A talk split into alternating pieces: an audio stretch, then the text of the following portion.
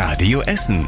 Der Tag in fünf Minuten. Am 30. August mit Julian Schildheuer. Guten Abend, schön, dass ihr mit dabei seid. Es ist seit Wochen ein heiß diskutiertes Thema in ganz Deutschland. Jetzt steigt auch Essens Oberbürgermeister Thomas Kufen in diese Diskussion um die 2G-Regel ein. Kufen hat gemeinsam mit dem Städtetag NRW einen Brief an Ministerpräsident Laschet geschrieben, in dem er diese Regelung für ganz NRW fordert. Die 2G-Regel bietet zum Beispiel Gastronomen und Veranstaltern die Möglichkeit, auf fast alle Corona-Beschränkungen zu verzichten, wenn sie nur noch Geimpfte und Genesene reinlassen. So sollen mehr Menschen dazu bewegt werden, sich impfen zu lassen. Auf Radio Essen Nachfrage hat Kufen die Forderungen in dem Brief heute nochmal konkretisiert.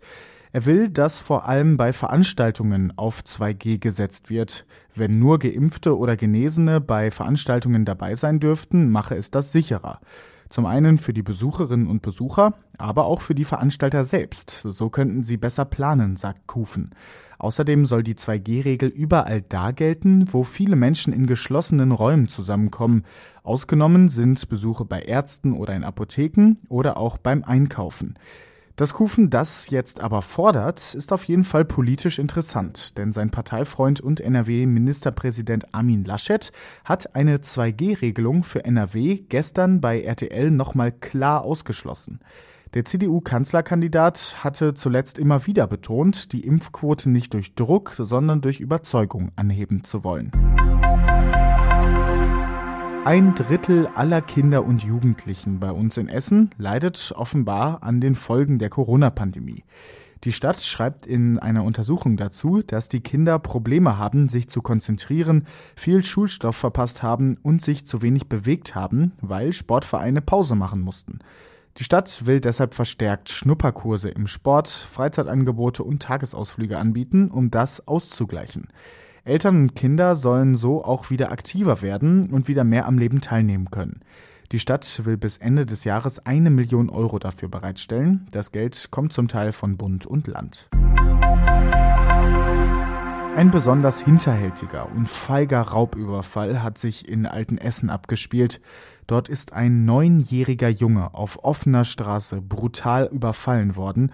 Er war auf dem Nachhauseweg von der Schule, als er im Bereich Bückmannshof-Schonnefeldstraße von einem Mann aufgefordert wurde, ihm seinen Schulrucksack zu geben.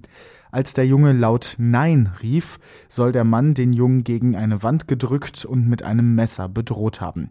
Dann riss er dem Jungen den Rucksack vom Rücken und flüchtete mit einem E-Scooter oder Cityroller. Eine Beschreibung des Mannes findet ihr auf radioessen.de. Wenn ihr Hinweise habt, wendet euch bitte direkt an die Polizei.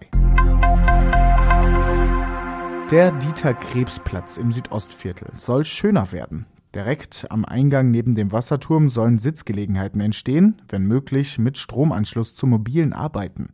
Außerdem sollen mehr Mülleimer aufgestellt und ein Grillplatz im Park eingerichtet werden. In der Mitte des Parkes soll eine Wiese mit wilden Blumen entstehen, vielleicht auch Spielgeräte für Kinder aufgebaut werden. Die Politiker im Stadtteil haben schon zugestimmt, die Stadt soll jetzt die Kosten berechnen. Danach könnten in diesem Jahr zumindest noch die Bänke und Mülleimer aufgestellt werden. Die Stadt will bald genau sagen, wie viele Luftfilter sie für Schulen und Kitas anschaffen kann. In rund 50 Räumen von Schulen und Kitas sollen diese Geräte die Luft unter anderem von Viren reinigen.